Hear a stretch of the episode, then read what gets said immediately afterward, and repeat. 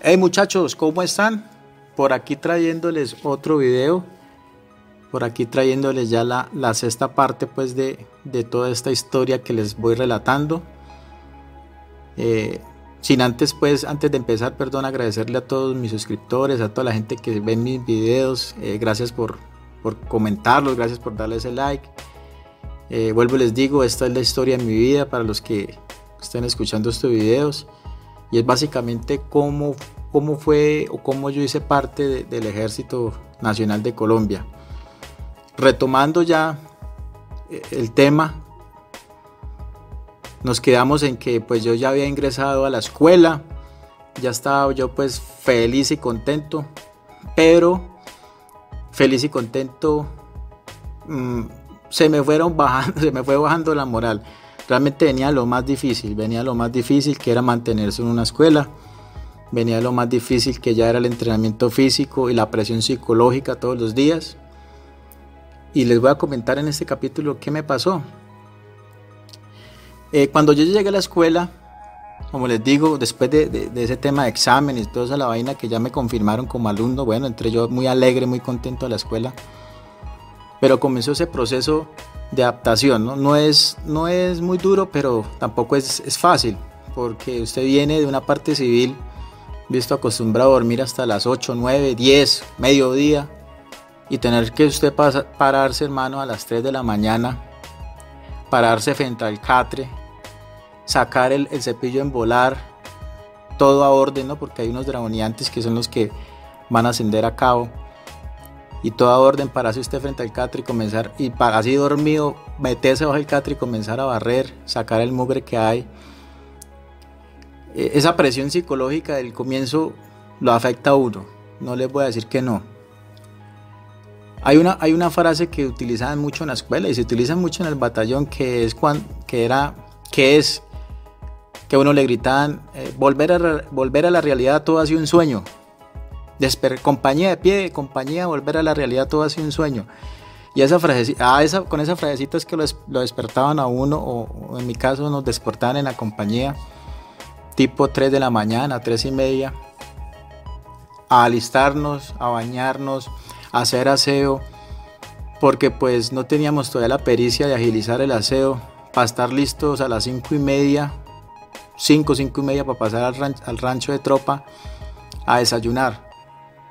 Una de las anécdotas que, recuerdo mucho yo fue un compañero de, de Bogotá que nos sentamos ahí como, como a las 5 a desayunar y ese día nos dieron, nos dieron como una web, una web panela, como un café pues, y, y un pan y un huevo duro en cáscara.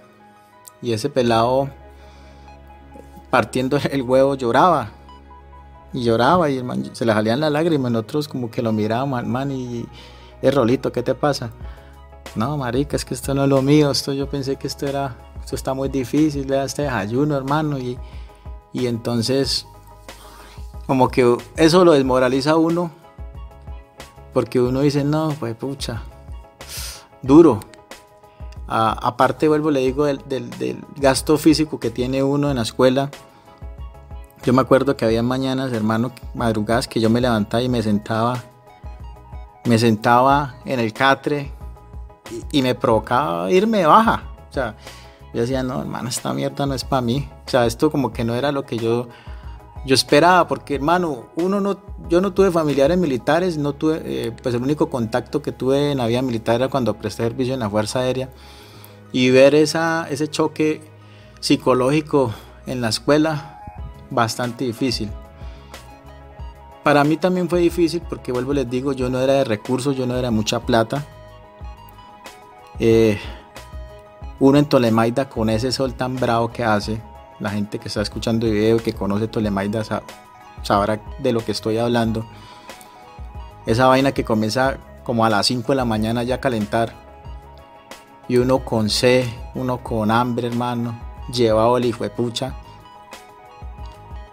y no tener para tomarse ni un agua viejo, triste, porque lamentablemente yo no tenía plata, a mí me tocaba tomar agua la llave viejo porque no tenía plata, o sea, yo no tenía plata, yo no me podía dar el gusto de irme a tomarme una bolsa con agua que valía por ahí 300 pesos, porque no tenía la plata, ni, mucho menos de tomarme una gaseosa.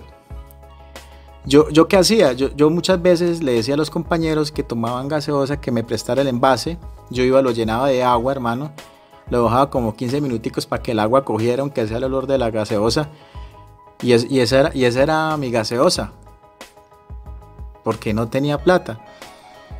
Igualmente,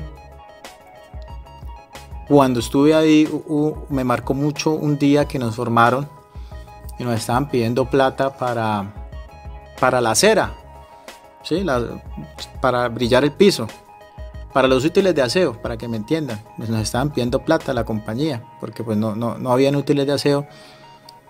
Y, el sargento que estaba, el sargento primero que estaba ahí, de, de no lo voy a nombrar porque pues tampoco es justo con el hombre.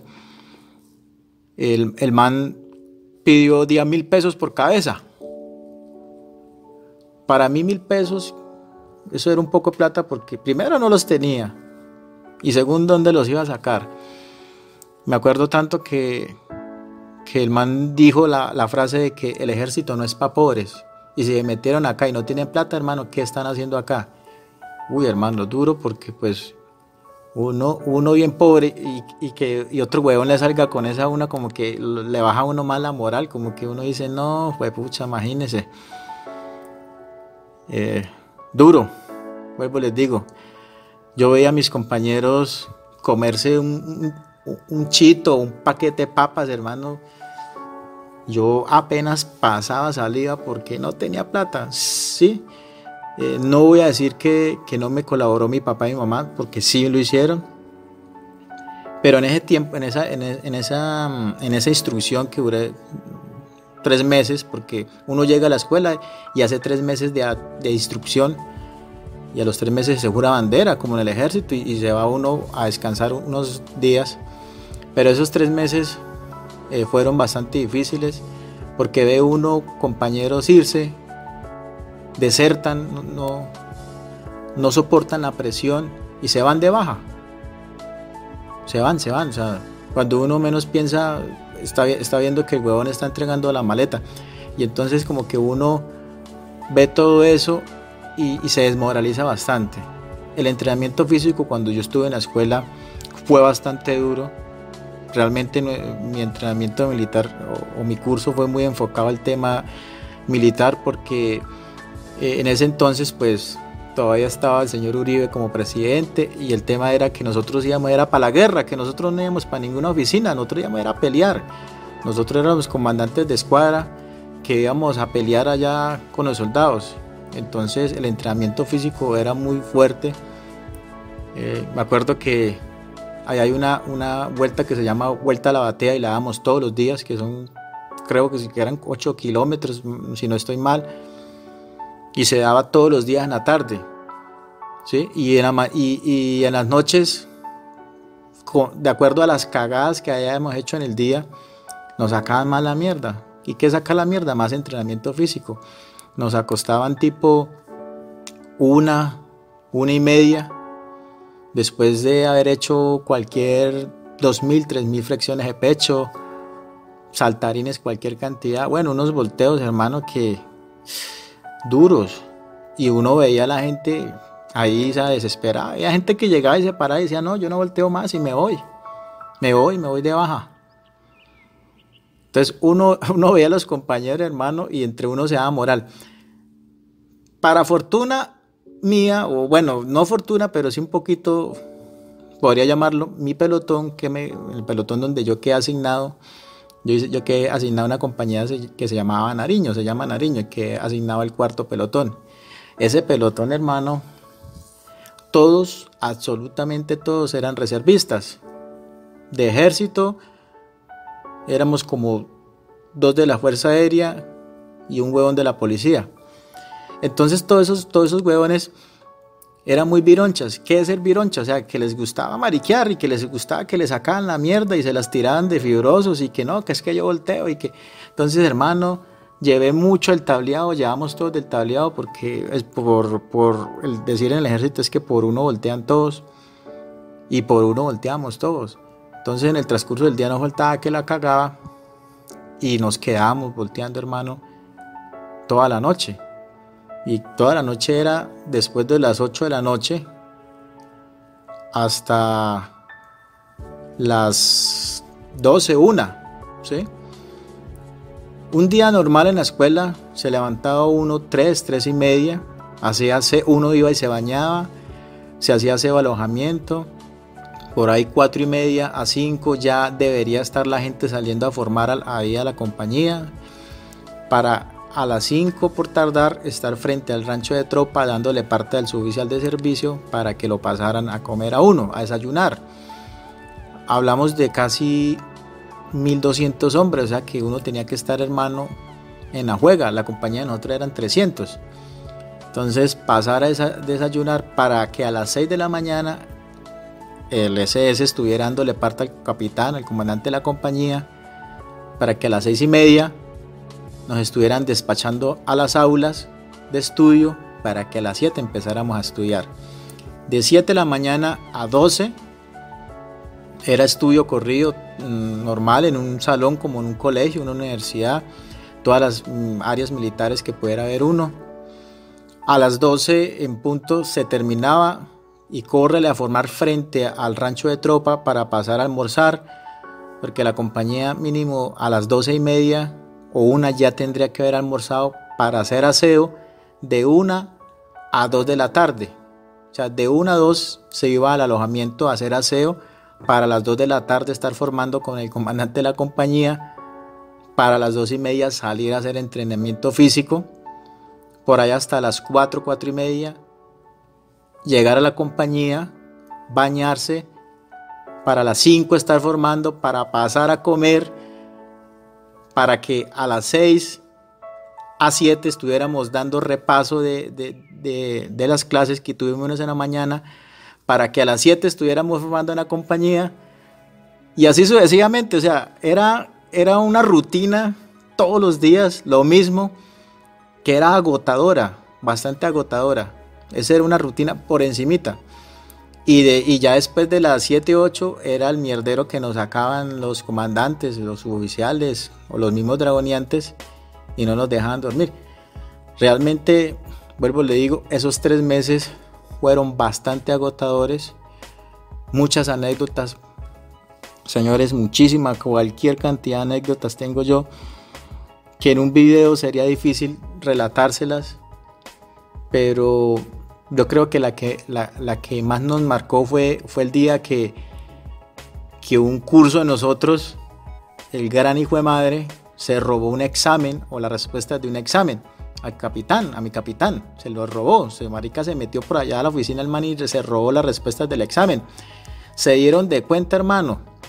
Duramos, no le estoy hablando mierda, pero duramos cuatro días, todos los noches volteando por ese weón porque el man no quería salir, nadie quería decir quién era el man. O sea, nadie quería hablar y eso era un volteo, hermano, sinceramente, que uno, pucha, no sabía qué hacer. O sea, ya nosotros parecíamos búhos, o sea, nosotros no, no, dormíamos nada porque nos estaban acostando casi a las 2 para levantarnos a las 3. Y eso era todas esas noches, cuatro días así, hasta que mi amigo se dignó ya, o sea, el man como que al último dijo, no, ya se no, por allá salió, dijo que él es el que se había robado el examen y lo, y lo iban a echar de la escuela. No sé qué habrá pasado, no sé, vuelvo digo, pero el man al último no le echaron. Pero fue difícil, o sea, bastante difícil esa situación porque no, no podíamos dormir, no podíamos dormir. Eh, yo me mantenía, vuelvo les digo, señores, yo sin plata, pues mis papás por ahí lo que poquito que me mandaban se me iba en copias porque allá uno no escribía sino que le vendían uno el paquetico de copias que eso era un negocio que tenían ahí. Pero ¿qué hacía yo para tener plata? pues para rebuscarme. Hombre yo lavaba uniforme los domingos yo lavaba camuflado los domingos eh, yo prestaba cintenelato en las noches por decirlo si había un compañero que tenía que prestar de 4 a 5. Yo, yo le decía, bueno, le vale tanto y yo me iba a prestar centinela. Así yo no durmiera un culo, pero tenía, o sea, me rebuscaba la plata. Eh, no, hermano, que no es que, hacía trabajos. imagínese que me iba eh, cuando había un compañero que lo castigaban. Yo me iba en las madrugadas para la guardia de, la escuela a voltear por ese huevón y ese huevón me pagaba. Yo me, nos inventaba, yo me ponía el camuflado del man y me, presentaba, soy Pepito Pérez, ah, listo, amigo, arranque con vueltas. Todo por plata, señores. O sea, pues yo en este momento me da risa porque me da risa, fue una experiencia para mí sabrosa, ah, que fue puchas. Pero yo sé que de pronto la gente irá, la gente que irá escuchando este video, pero este huevón qué. Pero así me tocó, así me tocó, porque vuelvo les digo, lo poquito que me enviaban, eh, yo lo gastaba eh, en el tema de copias o, plata que no pedían y yo me quedaba sin plata. Entonces a mí me tocaba rebuscármela, hermano, y yo me la rebuscaba como fuera. Eh, tampoco, me deja, tampoco me iba a dejar morir. Igualmente, pues tuve unos compañeros, unas garritas, unas lancitas, pues que me colaboraban. ¿Para qué voy a decir mentiras? Me prestaban por ahí que mil, que dos mil. Y así sucesivamente en el transcurso de esos tres meses fui, fui adquiriendo esa, me até pues, ya de pronto ya no me daba tan duro voltear, ya, ya no me sentía con esa presión psicológica de quererme ir para la casa porque, vuelvo les digo, es duro, es duro en el, en el tema de la presión psicológica. Y ya me fui, como se dice, adaptando yo siempre me he destacado por ser, una, pues, por ser juicioso en mis materias y, y pasé a ser comandante, pues por mis materias pasé a ser comandante del pelotón. Entonces por mis materias yo manejaba, señores, eh, yo era el encargado pues de, de, por decirlo, de sacar las copias, de dar parte cuando estábamos en, en clase, de pronto si un sargento o algún instructor pedía plata, yo era el encargado de recoger esa plata. Entonces yo me inventaba huevonaditas, pues para que me quedara la plata. Por decirlo, cuando yo comencé con el tema de las copias, yo me iba a sacar, las, por decirlo, llegaba el instructor y me decía, vea, saque 36 paquetes de esos, valen tanto, vaya y páguelos en, en la fotocopiadora. Yo le recogía la plata a todos sus manes y yo me iba y pagaba, pero yo no era weón, yo no pagaba mis fotocopias, pues yo hablaba con la de, la, fotocopiadora y yo le decía, le traigo tanto, regálame el paquete de copias mías y la, muchacha me la regalaba. Entonces yo me iba borrando, o sea, me fui volviendo perrazo, me fui volviendo pues eh, vivo porque le toca a uno.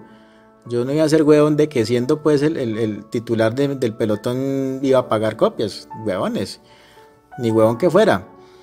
Y así, así fui, como se dice el dicho, señores, eh, inventándome perradas para poder conseguir un pesito, así fueran mil, dos mil, que me quedaran, porque para mí eso era plata. Vuelvo les digo, desafortunadamente yo no tenía un ingreso constante, ¿sí?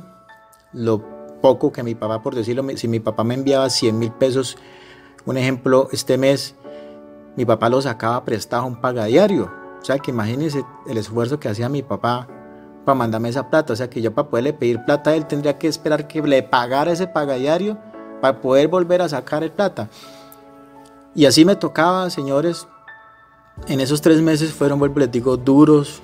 Eh, fue una, una, instrucción militar fuerte, agresiva, porque vuelvo les digo, nosotros siempre nos enfocaron fue el tema de la guerra, el tema de la guerra, el tema de la guerra. Teníamos instructores que eran unos hijos de putas, discúlpeme la expresión, pero era así. Y, vuelvo les digo, a mí me dejó muy marcado ese día que ese sargento nos dijo que el ejército no era para pobres. ¿Cómo así que el ejército no es para pobres? Decía dentro de mí, pucha, bravo. Bueno muchachos, eh, hasta aquí les dejo este capítulo. Yo sé que más de uno lo, estaba esperando, les agradezco por, por la espera. Eh, igualmente les agradezco nuevamente a todos mis suscriptores, a la gente que está escuchando mi historia, si me quieren apoyar, suscríbanse. Activen la, la campanita para que les avise cuando les suba video. Igualmente, un abrazo, un saludo a todos y nos vemos en el otro video.